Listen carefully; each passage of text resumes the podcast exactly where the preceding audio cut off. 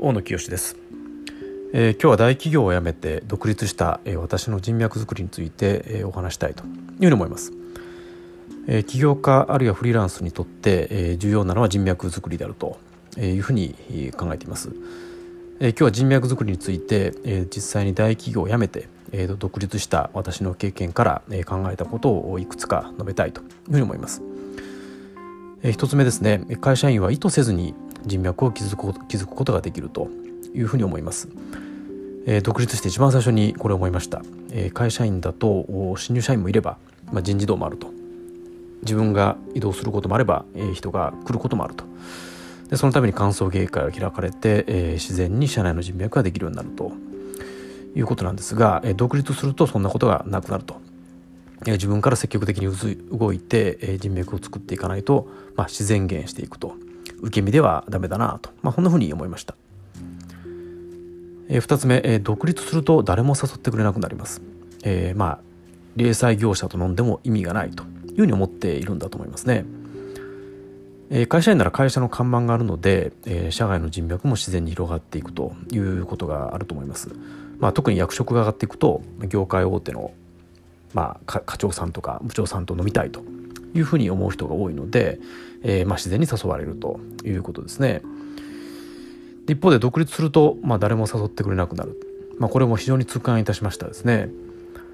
あの前職に勤めてる時は誘えば必ず乗ってきたあの社外の知り合いも、まあ、突然釣れなくなるということですね。あ僕は零細業者なんだと、まあ、そんなふうに心の底から思いました。自分の実力じゃなくて会社の看板だったんだなということに気づいたのは、まあ、良かったなと思います。まあ、だからこそもう一度自分の看板で勝負すると、まあ、そんな看板を自分で作りたいというふうに思うようになりました。3つ目独立自営業者の異業種交流会これたくさんありますがそれはまあつまらないあるいは気持ち悪いと、まあ、そんなふうに思ってます。えー、起業家あるいはフリーランスが集まる異業種交流会、まあ、なんそういうのを何度か行ってみました。これあの肌に合う人にはまあいいんでしょうけども、えっと、私にはちょっと居心地が悪いなというふうに思いました。えー、そういう回ではですね、まあ、しばしばこう営業を受けるということがありました。笑顔でこう積極的に近づいてきて、まあ、名刺交換をすると。で、一言二言会話をすると。で、まあ、よくよく話を聞いてると、まあ、営業を受けると。まあ、そんなケースがあったなと思っています。で、まあ、ちょっとそれがあの嫌な感じがして、えー、行かなくなったということですね。まあ、下手な営業してるとこんな風に見えるんだなというふうに思って、えー、多山の石にしたいなというふうに思ってます。まあ、うまくあのやってらっしゃる方もいると思うので一概には否定はできませんが、まあ、ちょっと私には合わなかったということですね。で4番目自分がこれまで属してきたコミュニティが実は最も質が高いんじゃないかと過去の人脈の誇りを取って、まあ、光を当てるということが大事かなと思いました。えー、異業種交流会で積極的に名刺交換して関係築こうというしている人たちを見て、えー、こう思いましたよくよく考えると自分が属しているコミュニティが一番良かったじゃんということですね。えっと、会社員やってると自然に人脈が拡大していくので、えっと、過去の人脈はまあどんどんこう引き出しにしまっていったというふうに思ってます。でまあそれでも問題なかったんですね次から次に新しい人と知り合うから。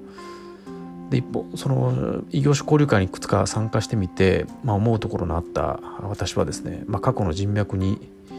過去の人脈を引っ張り出してですね、まあ、誇りを払って、まあ、もう一度光を当てるというふうにしてみました。まあ、改めて考えると過去のコミュニティは、まあ、自分と同様のバックグラウンドなんで、まあ、話も合うしあの前提条件なく悪意なく喋れるという環境だなと思います。今大学の運動部と、えーまあ、体育会の空手道部ですけどと高校の同窓会の役員をあの実はやってますがあのやろうと思ったきっかけはあのこれでございました。で5つ目、えー、ファンが100人いれば十分稼げる。自分の人脈にアピールできる SNS はあの我々のためにあるようなもんだなというふうに思ってます。私のような自営業者はファンが100人いれば十分稼げるんですね。まあ、もちろんねあの入れ替わりがあるんでファンを増やしていくという、えー、絶え間ない努力が必要なんですけど、えー、100人にば十分稼げるというふうに思ってます。でこのことに気づくとあのマスに向けてあのマーケティングする必要はあまりないんだなというふうに思ってます。そう考えるとですねえー、SNS は実は私のような自営業者のためにあるようなもんだなというふうに思っていて、えっと、主に Facebook 使ってますけど、まあ、自分に自分のフレンドにアピールできるんで、まあ、非常にいいかなというふうに思ってます。えー、6つ目、え、ブランディングを意識すると、えー、偉い人賢い人面白い人というふうに思われた方が単価が高くなるというふうに思ってます。SNS は、えー、自分を自由に切り取って、まあ、思うように演出できるというメリットがあると思ってます。まあ、いわゆるブランディングというやつですね。なんで、えっ、ー、と、Facebook では、まあ、しばしば、こう長文のエッセイをあの投稿してるんですけど、まあ、かなり練った文章にしているつもりです。まあ、起承転結があって読ませる文章とか、まあ、洗練された文体、あるいは言葉選びにすることで、えー、文章力のある人、頭のいい人と、まあ、そんな風に思わせるということですね。まあ、時には面白いネタも提示してこうおもろいやつというふうに思わせるということもやってます。まあこれ成功してるかどうかは私には分からないんですが、まあ、結構褒めてくださる方もいて、えー、まあ頑張って意識してやってるんで、まあ、一歩でも近づいているんではないかなというふうに思ってます。ブランディングがうまくいくと、まあ、偉い人というふうに思ってもらえるんで高い単価で勝負しやすくなると。まあそういうわけなんで、まあこれは時間かけてでも注力する価値はあるんだろうなというふうに思ってます。7番目挨拶身だしなみ言葉遣い、まあ、時間を守る、えー、といった細かいことを頑張ると、えー、親父殺しになるということでございます。世間的な地位の高い人ほど、えー、これらの細かいことを気にするというふうに思ってます。